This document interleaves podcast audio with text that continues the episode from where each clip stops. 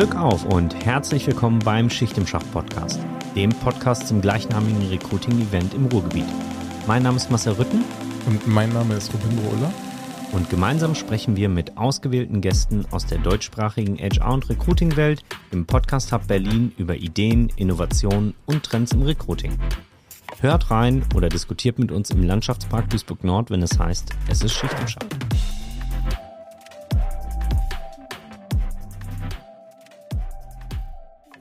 Herzlich willkommen zu einer neuen Folge vom Schicht im Schach Podcast. Und Robindro, ich weiß nicht, wie es dir geht, aber in den letzten Wochen und Monaten ist ja irgendwie jener zum KI-Experte geworden, oder? Äh, stimmt, die, die gab es irgendwie gratis überall. genau, die sprießen gerade aus dem Boden wie Pilze. Äh, deswegen freut es mich umso mehr, dass wir heute mal einen echten KI-Experten dabei haben. Herzlich willkommen, Rainer Bruns. Vielen, vielen Dank. Echter KI-Experte, ja. Das, äh, ich, war früher, ich war früher kein Blockchain-Experte, so wie die meisten KI-Experten. Also danke, danke. Ähm, Rainer, damit die Hörerinnen und Hörer sich auch ein gutes Bild von dir machen können, magst du dich einmal kurz vorstellen?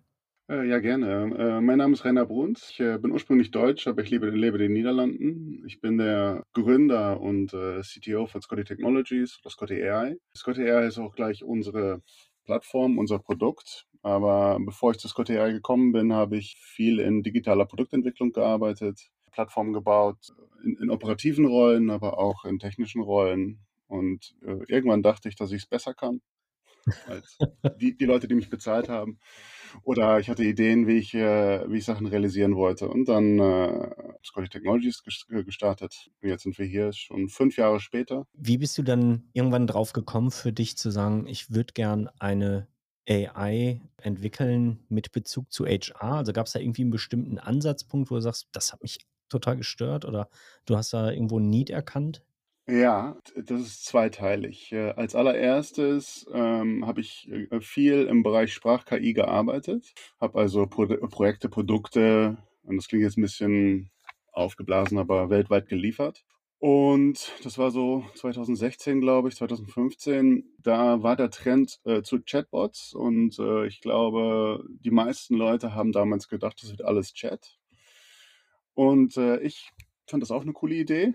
Fand ich sehr spannend. Aber äh, jedes Mal, wenn ich zu einem Kunden gekommen bin, sagen die, geil, dass du mir einen Chatbot äh, hier jetzt implementierst. Aber leider äh, ne, 95 Prozent von, von meinem Traffic, von meinen Kontaktmomenten sind äh, gesprochene Sprache am Telefon. Das heißt, für mich war es relativ schnell deutlich, um aus dem Bereich Gimmick rauszukommen. Da musste da was passieren und dann, naja, habe hab ich mich damals mit meinem Team äh, auf gesprochene Sprache, auf äh, Voice-Bots fokussiert. Das ist der erste Teil. Und wenn du, wenn du heutzutage oder wenn du damals einen Bot gestartet hast, dann war das erste Szenario, was du gemacht hast, Service, intern, extern, Kundenservice, sowas. Das lag halt vor der Hand. Ähm, aber ähm, wenn du so eine Plattform baust, die dann auf Voice kommt und dann ein potenzieller Kunde bei dir reinläuft und sagt, hey, deine KI, die kann telefonieren, oder? ja. kann die theoretisch auch meine Kandidaten anrufen? Ja. Ja, kann die denen auch Fragen stellen, die die, die Daten aus äh, den Antworten verarbeiten? Ja. Und so kam es, dass wir dann durch den Markt halt oder durch einen Kunden eigentlich mit der Nase aufs Problem gedrückt worden sind. Und das war damals, habe ich gedacht, ja, lass uns das mal machen, weil, äh, weißt du, Startup, du, du nimmst halt so, was dir, was dir auf den, auf den Teller gelegt wird. Aber äh, als wir das dann gemacht hatten und ein paar Mal auf irgendwelchen Events gestanden haben, vor allen Dingen hier in den Niederlanden, äh, ist die Nachfrage so groß geworden, dass plötzlich waren wir eine Personal- oder HR-Technology-Firma. Okay, das heißt, wie, wie, können sich die HörerInnen das aktuell vorstellen? Also wo, wo steht ihr gerade so im Markt? Seid ihr nur in den Niederlanden aktuell aktiv oder in ganz Europa oder global?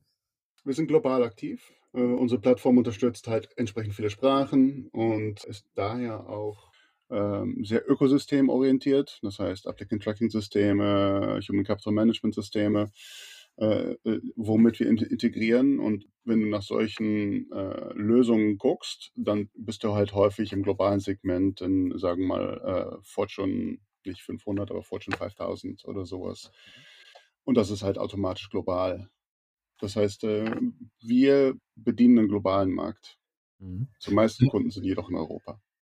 Aber nochmal die Frage, also ähm, könnt ihr quasi, wenn ein Kunde kommt und sagt, jetzt bräuchte ich noch folgende Sprache, dann bildet ihr das ab oder habt ihr sowieso schon ein breites Sprachportfolio on board?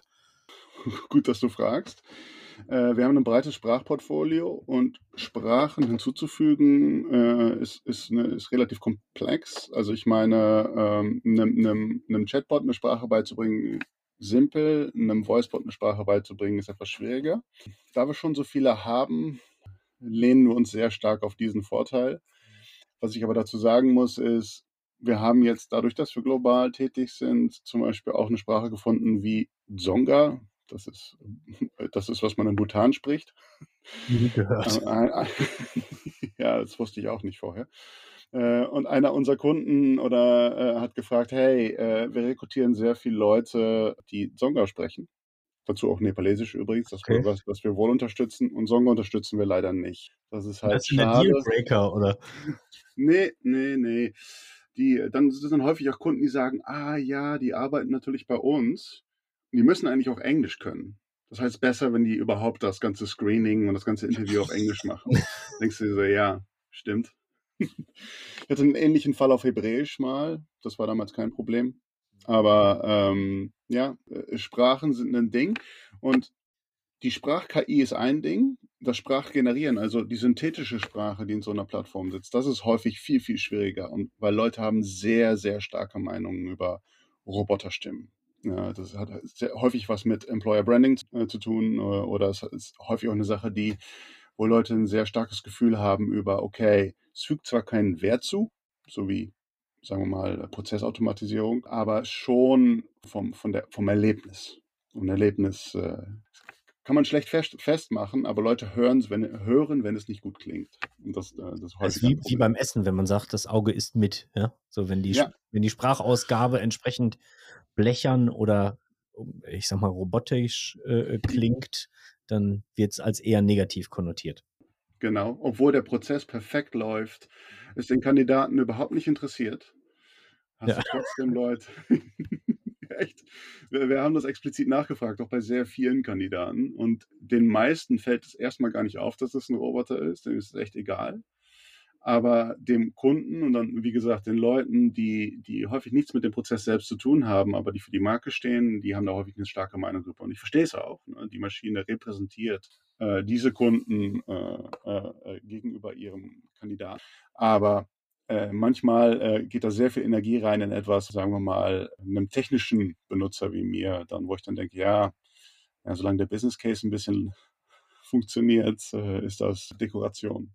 Ich bin kein Sternekoch, scheinbar. Ich bin auch kein äh, grafischer Designer. Und da kommt das wahrscheinlich her. Gibt es für Voicebots auch sowas wie den, diesen, heißt der Turing-Test? Sozusagen, also du hast, äh, ich erinnere mich dunkel an diesen Turing-Test, der sagt sozusagen, wie viel von 100 Leuten erkennen, dass es ein Bot ist und wie viele nicht. Ja, genau. Und sowas habt ihr gemacht mit eurem Voicebot dann? Äh, nee, aber das siehst du in den Daten. Okay, äh, wir ja. haben natürlich erstmal gefragt nach Präferenzen. Hey, was findest du davon? Das heißt, wir fragen typische Sachen, so wie NPS. Das äh, würdest du auch fragen. Hey, würdest du das hier nochmal machen? Würdest du das hier einem Kollegen empfehlen? Würdest du das hier einem Familienmitglied empfehlen? Auf einer Skala von 0 bis 5 bist du zufrieden mit der Erfahrung? Und da sind, ist aus der Kandidatenseite sind die Signale häufig sehr gut. Das hängt häufig damit zusammen, dass der Prozess, den wir da abbilden, dass der äh, schnell ist und als sehr reibungslos erfahren wird. Wenn du morgen oder sagen wir mal nächste Woche arbeiten möchtest und du bewirbst dich heute und du hörst innerhalb von fünf oder zehn Minuten, ob du in der nächsten Runde bist, das macht was mit deiner, mit deiner Erwartungshaltung, das macht was mit deiner Zufriedenheit. Aber zurück zum Turing-Test. Es gibt dann halt häufig Kunden, die denken, dass man verstecken muss, dass es ein Roboter ist. Ne? Das, äh, dann erkennen wir, dass das, wir erkennen manchmal in den, sagen wir mal, in den Logs, also in, in den festgelegten, transkribierten äh, Gesprächen, dass der Robo Roboter äh, nicht erkannt wird als Roboter. Und das ist lustig manchmal. Ja. ist manchmal lustig. Aber es hat natürlich auch eine Gefahr. Äh, Menschen sind sehr gut in der Lage, um auf Maschinen sich einzuspielen, ihr Verhalten anzupassen. Und dann sehr gut mit, mit Maschinen zusammenzuarbeiten, auch äh, mit Sprach-KIs. Aber wenn man das nicht ankündigt, dann können die das halt nicht. Und gerade am Telefon, ich meine, hier im Podcast hoffe ich, dass das Audiosignal sehr gut ist. Gerade am Telefon ist das Audiosignal, glaube ich, 8-Bit, Opus Codec, sehr, sehr niedrige äh, Bit, äh, sehr niedrige Sampling Rate. Da ist das Signal halt sehr viel schlechter. Da kann man das Blechern sehr viel weniger gut erkennen. Und naja, du kannst halt einen Turing-Test damit ausführen. Aber meine Empfehlung wäre, um gleich transparent zu sagen, hey, ich bin Scotty AI oder Scotty, der Robot-Recruiter von Schicht im Schacht. Ich würde dir gerne ein paar Fragen stellen nach deiner Bewerbung. Wenn du hierauf antwortest, weißt du nach zehn Minuten, ob du bei uns eine Chance hast. Ähm, um nochmal so ein bisschen detaillierter darauf einzugehen, was, was das Produkt selbst auch kann. Ähm, welches Problem löst es letztlich für mich aus der Perspektive eines HR-Managers oder eines Recruiters? Also welchen Vorteil habe ich, wenn ich diese KI-Lösung einsetze und vor allem, welchen Vorteil haben Kandidaten dadurch? Naja, mal angefangen mit der Lösung selbst. Es ist halt eine Sprach-KI.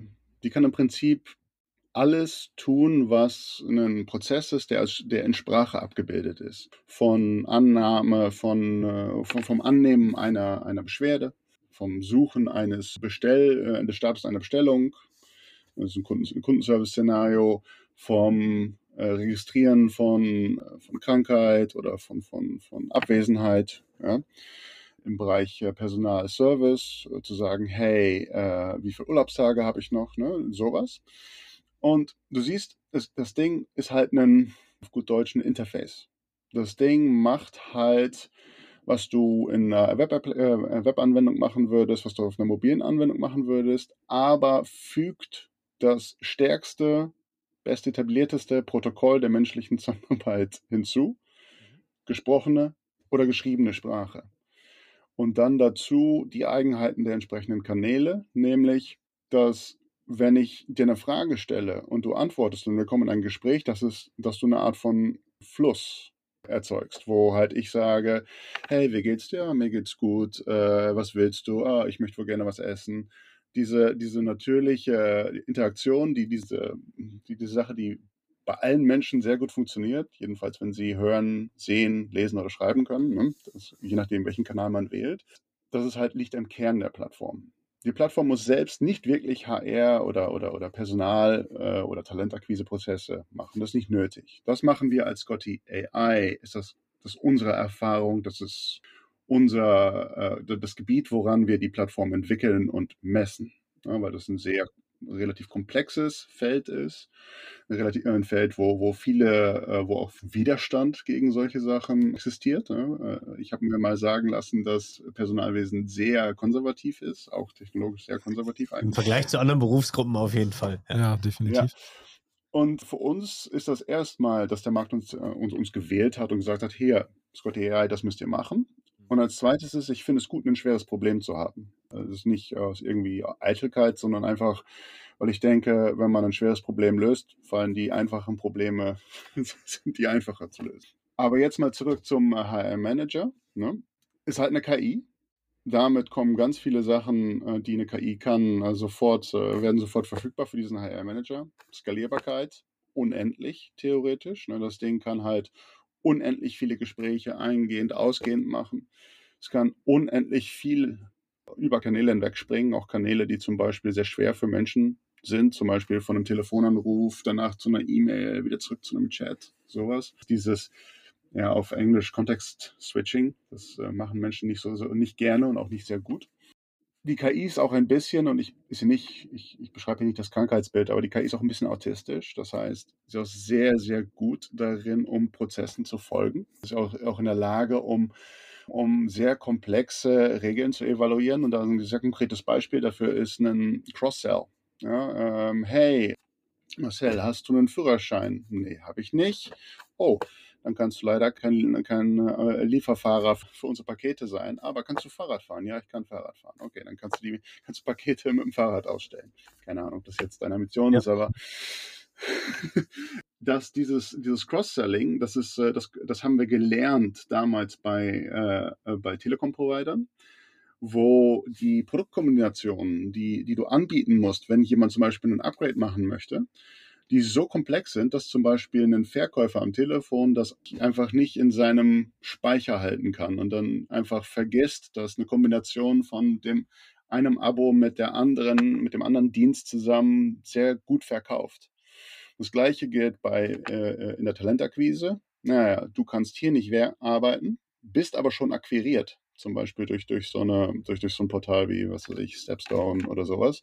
Man hat, also du es wurde schon dafür bezahlt, dass du ein Kandidat bist.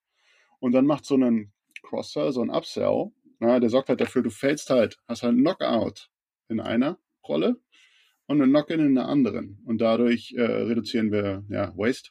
Ja, dadurch äh, sorgen wir dafür, dass dass äh, die Anforderungen zum Beispiel von einem anderen Team erfüllt werden und sowas. Und das ist gut für den HR-Manager, weil es für den damit sehr einfach ist, seine KPI zu erreichen, sein, sein Service-Level zu erfüllen und, ja. äh, und erfolgreich zu sein. Ja, also gerade für größere Unternehmen oder Konzerne ist es ja häufig schwierig, gerade für die äh, äh Recruiter und Talent Acquisition Manager, halt einen Überblick zu kriegen, wo hätte ich denn sonst noch eine Option? Gerade auch so für, für Silver Medalists, ne? Also diejenigen, die nicht den Zuschlag bekommen, weil ich mich für einen anderen Kandidaten oder eine andere Kandidatin entschieden habe, dass ich für die gleichzeitig eine Option finde, irgendwo im Unternehmen zu sagen, ey, der Job ist es jetzt leider nicht, aber ich habe einen, der ist mindestens mal genauso gut, wenn nicht vielleicht sogar noch besser. Genau. Und das ist Silver Medalist, Bronze Medalist und auch Verbindung zu halten zu diesen Menschen, und ich meine jetzt nicht eine technische Verbindung mal, aber die zu sagen, hey, das ist jetzt nicht gerade gerade nicht geworden, aber ich melde mich in drei Monaten nochmal bei dir und dann, und dann, dann frage ich, wie es bei dir jetzt im Leben aussieht. Und dann finden wir wahrscheinlich noch was für dich. Um diese, das hat was von äh, oh, Intimität. Management. Ja. ja. Ja, Intimität, Candidate Relationship Management, hat aber auch was von, sind halt schon in einem Prozess, hat aber auch was von Compliance. Ne? Kannst deren Daten ja nicht ewig vorhalten, aber wenn du die regelmäßig kontaktierst, mhm. ja. kannst du sagen, hey, wir haben jetzt gerade nichts, aber vielleicht morgen schon. Dann hast du wieder ne, einen Fangen die sechs Monate Ort. wieder von neu an, ja? Ja, genau.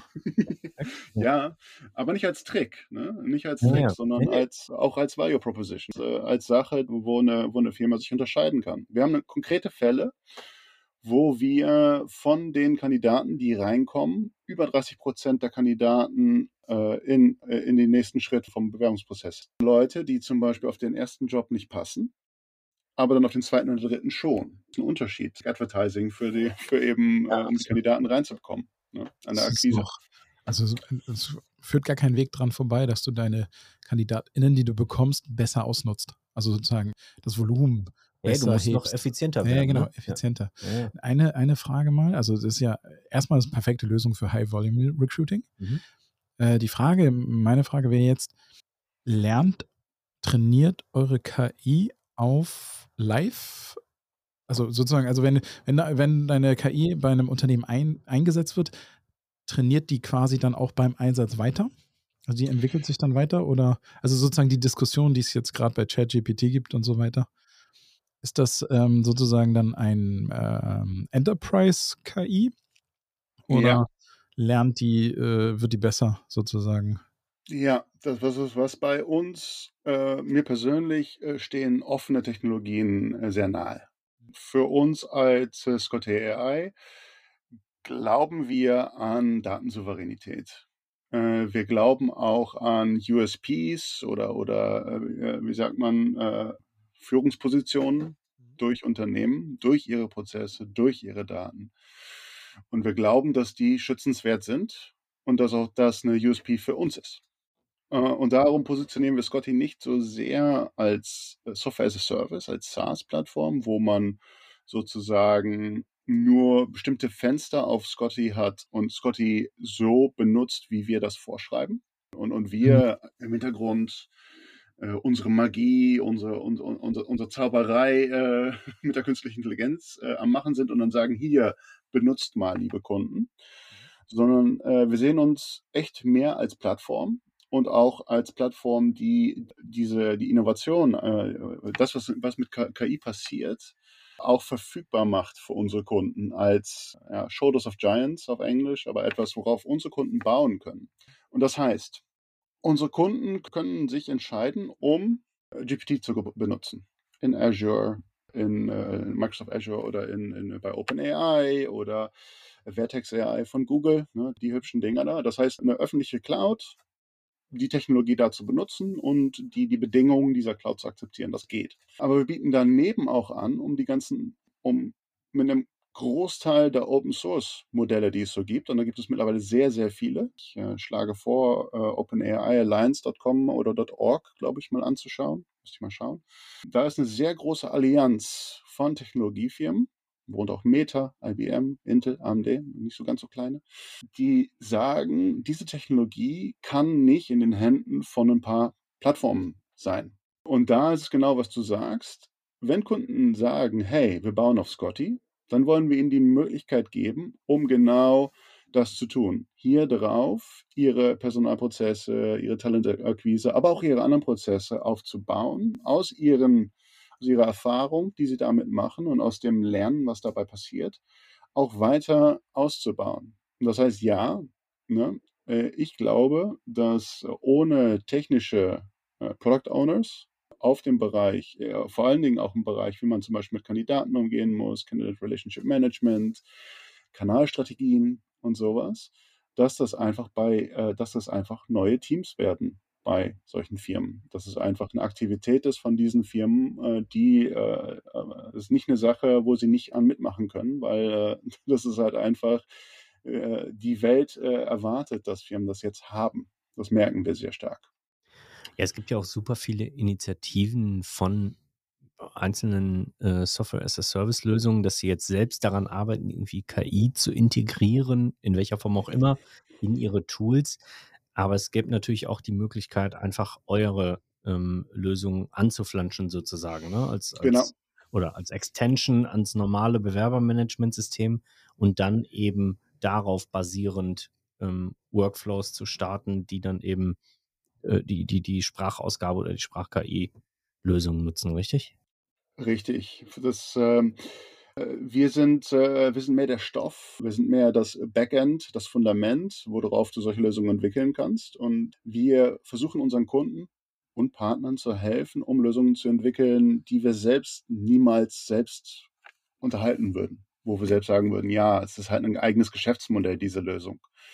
Das heißt, äh, wir wollen auch nicht äh, im Vordergrund stehen als Scotty AI, sondern wollen, dass unsere Kunden und Partner unsere Plattform benutzen, um ihre eigenen Lösungen zu entwickeln. Da ist unser Ansatz ein bisschen mehr so wie Salesforce oder zum Beispiel auch Microsoft Business Central, wo Leute halt Plattformen drauf bauen, die halt ein komplett eigenes Geschäftsmodell, Vertriebsmodell und sowas haben, wo, wo man gar nicht merkt, dass dahinter ein Salesforce läuft in Wirklichkeit.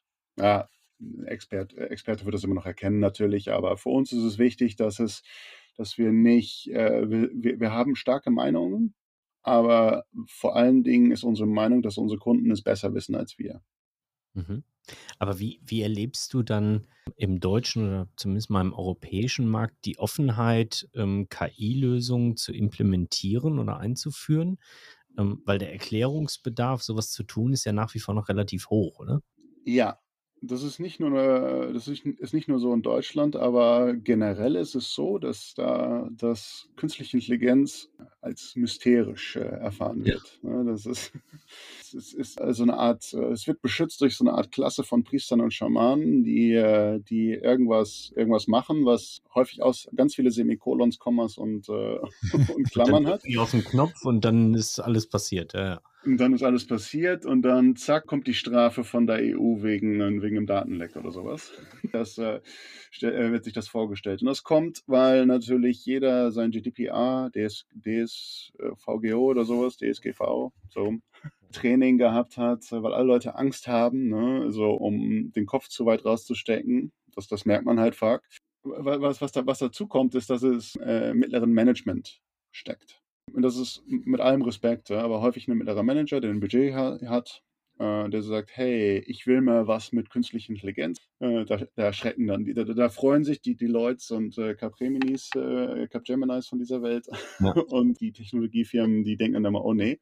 Naja, das, äh, da kommt halt, dass es halt zu mystisch ist, häufig falsch angepackt wird und dann, dann hast du halt häufig teure, langlaufende Projekte und das ist halt ein Risiko für Plattformen wie wir. oder äh, wie, wie Scotty AI, weil du hast halt vor allen Dingen, ähm, sobald du halt im, im mittleren Management sitzt, dann verkennst du halt, dass das KI ist eine Strategie.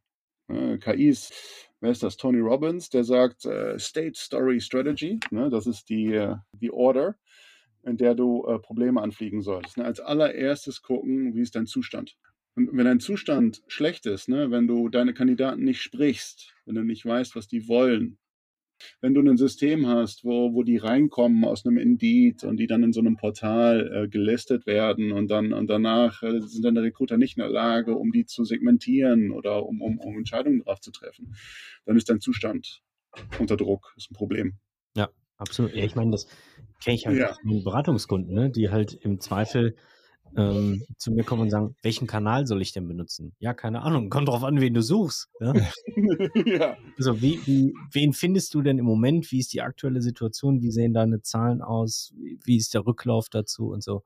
Also da muss dann am Ende des Tages eigentlich erstmal die Bestandsaufnahme gemacht werden, um dann zu gucken, was brauchen wir eigentlich hinterher, ne? Das stimmt. Erstaunlich ist dennoch, dass so viele Berührungsängste haben mit der KI, weil im Grunde genommen ist es da tatsächlich ja mal so eine Art Querschnittstechnologie, die mir, egal bei welcher Zielgruppe, erstmal helfen kann. Und wir sehen in unseren Daten zum Beispiel, wir befragen KI bei KandidatInnen schon seit 2019, glaube ich, ungefähr. Die wollen das alle.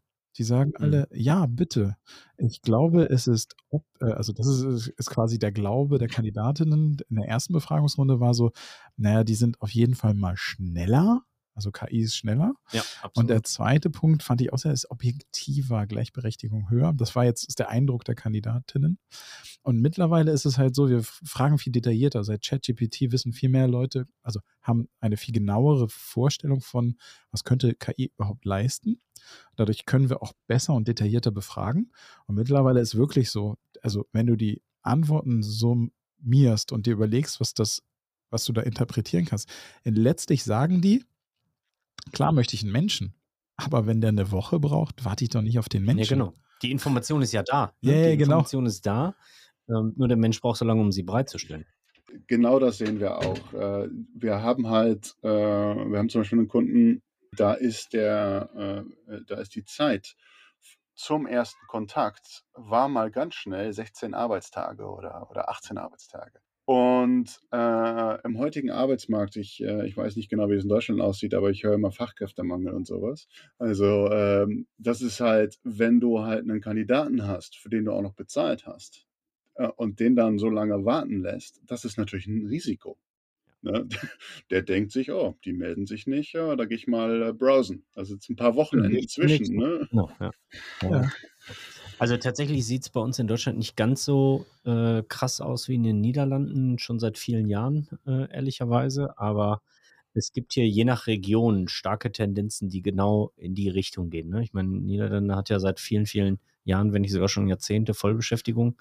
Ja. Ähm, und da, da gibt es ja einen, einen witzigen Trend, nämlich dass die Leute jahrelang in ihrer Position arbeiten und dann kündigen und dann aber zum gleichen Arbeitgeber gehen und sagen, übrigens, ich habe mich selbstständig gemacht, ich bin jetzt Freelancer. Äh, du kannst mich also mit, mit einem Freelancer-Gehalt genau für dieselbe äh, Position heiern. Ich nehme aber das Dreifache.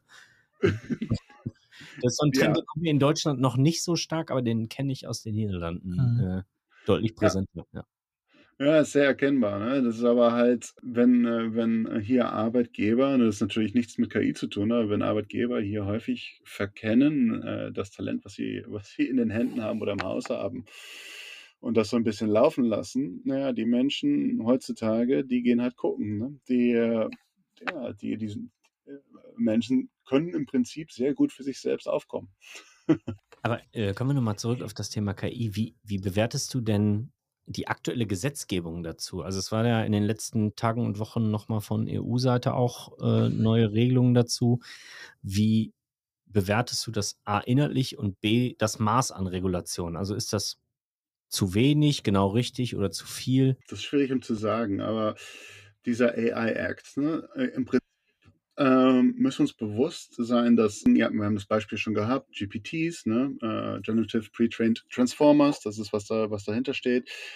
Die nutzen zum Beispiel frei verfügbare Daten. Ja, Reddit-Posts, Twitter vormalig oder äh, vormalig Twitter jetzt X, äh, oder zum Beispiel Transkriptionen von YouTube-Videos und sowas. Ne?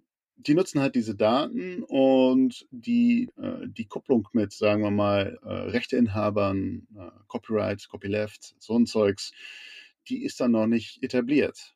Also da muss an der Seite schon mal, muss es einfach reguliert werden. Dann ne, geht es um Privatsphäre sehr stark. Ne? Da äh, ist dann dein Gespräch, das du in einem Blog-Kommentar irgendwo hast, ist das privat? Gehört das dir? Was darf man damit? Auch eine Sache, die besprochen werden sollte. Und wenn du nach der jetzigen, sagen wir mal, nach, nach den jetzigen großen Playern guckst, ne, dann siehst du halt, dass da noch ein bisschen Wilder Westen herrscht. Ne? Also jeder für sich selbst und jeder probiert da sein richtiges Modell zu finden. Ne? Merkst du auch bei zum Beispiel OpenAI, die mit ihrem GPT-Builder, die echt, ne, die, die, du siehst, dass es ein, äh, ein Konsumentenprodukt wird. Ne? Sie, sie zielen echt stark auf Konsumenten ab und versuchen sicherlich auch teilweise den, den Search-Markt da anzugreifen. Und da merkst du, das muss alles noch was finden, äh, da muss noch viel gefunden werden. Vom Geschäftsmodellen bis zu, wer ist dann eigentlich der Benutzer? Was bekommt er hiervon? Ist das ein Kandidat? Aber eben auch Regulierung. Ne? Die Maschinen, und jetzt wieder, äh, wieder ein Beispiel, Scott AI ist, sind unendlich skalierbar und kann einen Gesprächsprozess führen. Ne? kann halt ein Gespräch als gesprochene Sprache oder eben auch als Chat führen und könnte deswegen auch eingesetzt werden und zum Beispiel sehr ähm, ja, illegale Szenarios äh, auszuführen. Ne? Phishing, ne? sehr dumme Sachen halt, aber eben auch Sachen wie zum Beispiel Beeinflussung oder sowas. Ne? Und da ist es, äh, ist der AI Act dann sehr konkret. Ich muss sagen, ich, ich sehe da zwei Seiten, dass einerseits es muss reguliert werden und andererseits es kann mit ein bisschen Pech überreguliert werden und dafür sorgen, dass Europa äh, sozusagen ein No-Go wird für KI-Innovation. Aber äh, ja, die Balance, die, ja, die sehe ich jetzt noch nicht. Was ich, ähm, was ich gut finde, ist die Einteilung, dass sie, dass sie anfangen zu klassifizieren, sagen wir mal, was ist gefährlich, was ist nicht gefährlich. Und da muss man zum Beispiel gucken auf unseren Anwendungsfall jetzt. Sagen wir mal, wir machen einen Bot, der screent ne, oder der, der, der ein Interview Fragen stellt und dann die Daten verarbeitet und darauf Entscheidungen macht. Das sind keine KI-geschützten Entscheidungen. Das nee, genau. vor allen Dingen Entscheidungen, die, die, die, die dem äh, HR-Manager folgen. Wenn der HR-Manager sagt, ich will, dass du alle Leute abweist, die keinen Führerschein haben, dann hat die KI es gesagt.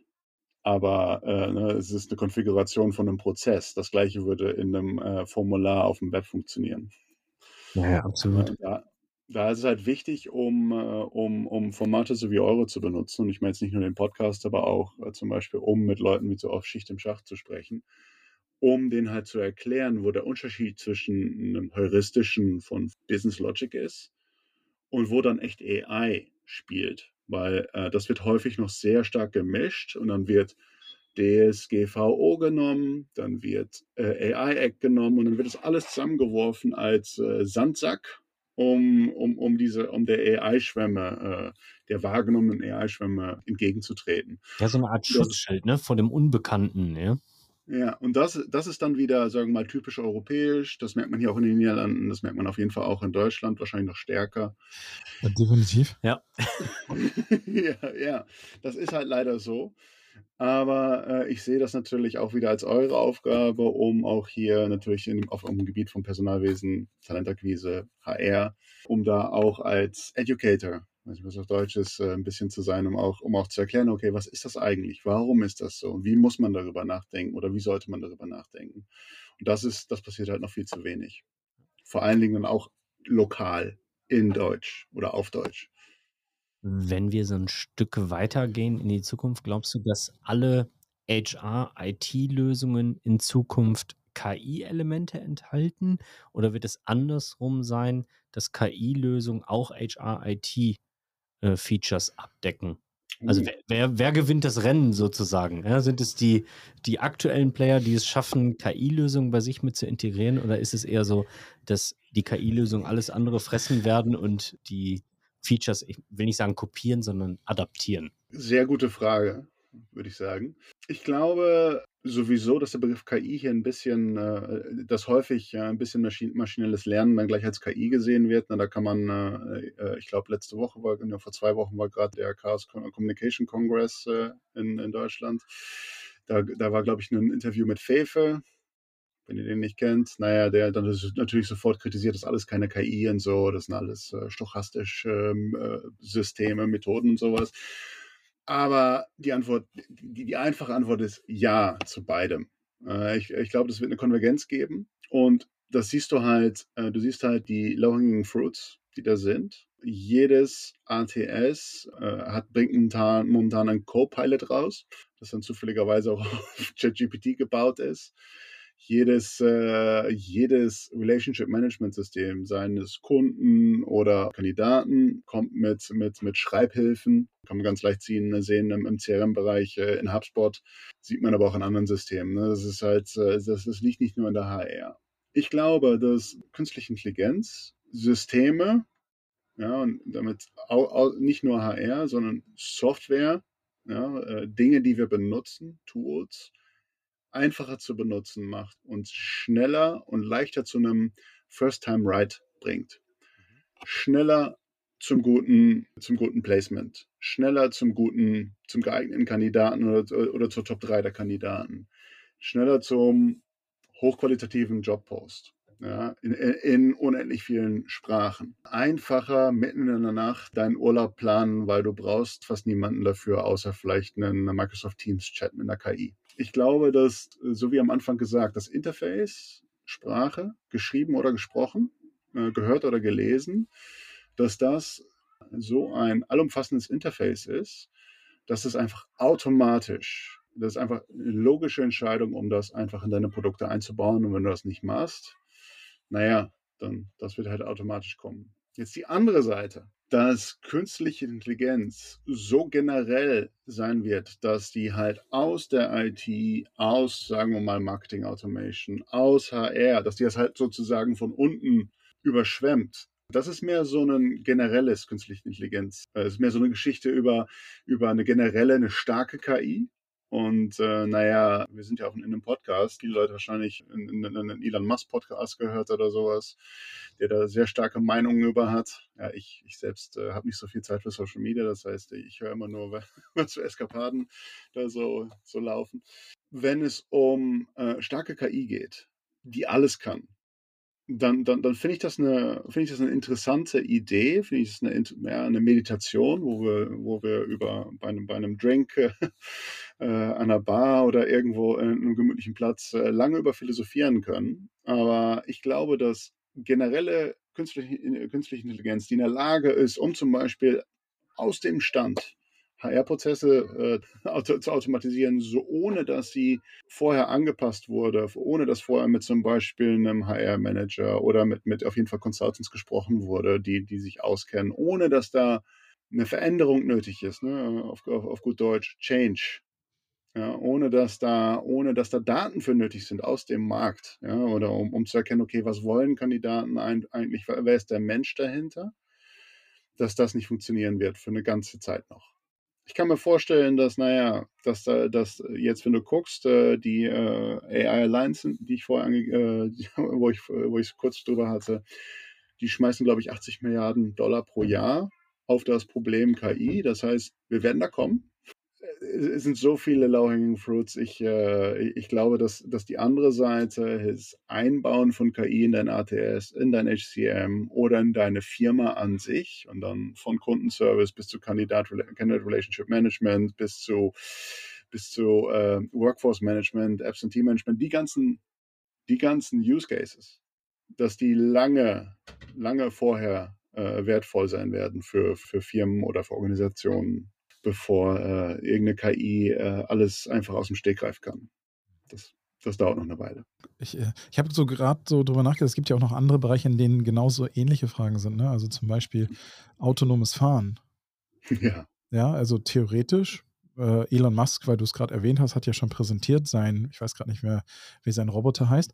Also die Frage ist ja, muss das Auto autonom fahren können oder setze ich einfach einen Roboter, ein herkömmliches Auto, der das Auto fährt? Aber wann sind die, wann ist welche Technik wie weit? Und welche Themen habe ich dann? Also werde ich irgendwann eine General AI haben, die einfach alles kann, so aus dem Stegreif und äh, äh wird angelernt werden? Aber oder? das ist so dieser Science-Fiction-Wunsch, ne? So wie bei iRobot, weißt du? So, dass du. Ja. Ne? Die, diese eine KI, die alles kann quasi und dann auch ja. HR-Prozesse automatisiert. Ne? Hast du den Roboter von Elon schon gesehen? Der sieht original aus wie der aus iRobot. Ja. 47 Kilogramm schwer, 1,73 groß. Äh, ist eine philosophische Frage, die du stellst. Das ist halt, wir müssen dann halt auf Menschen schauen. Ist das Gehirn eine Intelligenz oder ist es eine, ist es eine verteilte Intelligenz, die ganz viele Systeme aneinander gekoppelt hat, auf eine schlaue oder nützliche Art und Weise? Dir ganz schnell beantworten. Du wirst halt, äh, du wirst halt immer noch ja, digitale Softwareprobleme lösen müssen, um halt so ein allumfassendes System zu machen. Und dann ist halt ganz schnell die Situation, warum willst du ein System machen, was mehr tut, als es muss für das ja, Problem, was das heißt, 47 Kilo oder wie auch immer in ein Auto zu setzen, wenn das nicht, da könnte ja auch jemand sitzen. Halt mit dem Kopf nicht in Fahrtrichtung, sondern nach hinten, um dann, was ja, ist ich. So, guter Punkt. Ja. Apropos digitale Probleme lösen. Ihr werdet im Mai bei der Schicht im Schacht als Sponsor dabei sein. Worauf können sich die Teilnehmer bei euch freuen? Naja, das, äh, das Programm mache ich gerade noch nicht, aber äh, äh, hättest du Karina einladen müssen. Aber nee, äh, ich weiß, dass wir ein paar echt Kick-Ass-Demos am Vorbereiten sind und auch ein paar sehr geile Features zeigen werden, vor allen Dingen im Bereich auch äh, Large Language Models, ein bisschen Buzzword Bingo mhm. mitzunehmen. Aber wir werden vor allen Dingen auch eben diese Entmystifizierung ein bisschen betreiben und sehr konkret zeigen, okay, äh, wo fangen wir denn an, um den Besuchern da sehr leicht zu erklären, okay, das kannst du jetzt machen. Ne? Das ist, das ist verfügbar für dich jetzt. Und um so konkret einen, Startpunkt für künstliche Intelligenz anzubieten. Dann im Bereich Personalwesen natürlich. Aber ähm, wir finden, dass das ein sehr attraktives Gebiet ist, weil das halt bei allen bei allen Organisationen eigentlich spielt. Und deswegen äh, denken wir, dass wir bei Schicht im Schacht hoffentlich ein paar interessante Geschichten hören von deutschen Organisationen, die Lust drauf haben, um hier was mit zu tun. Und das, das heißt, ja, ich, ich, ich will jetzt nicht sagen, Innovation ist ein bisschen ausgelutscht. nee, dass die, äh, wir werden ein paar sehr coole auf den deutschen Markt zugeschneiderte Cases mitbringen, die auch zeigen können und auch äh, Leuten, die daran Interesse haben, helfen, um da hinzukommen, mit, mit oder ohne Scotty. Sehr cool. Ich freue mich auf jeden Fall drauf. Danke an dieser Stelle für das Interview. Ähm, mir hat es sehr gefallen. Robin, wie sieht es bei dir aus? Wahnsinn, ich könnte noch Stunden weiterreden. Ja. das ist Hammer. Ja, definitiv. Machen wir. Vielen, vielen Dank. Viele Grüße nach Utrecht und wir sehen uns spätestens im Mai, wenn es heißt, es ist Schicht im Schacht. Ciao. Ciao.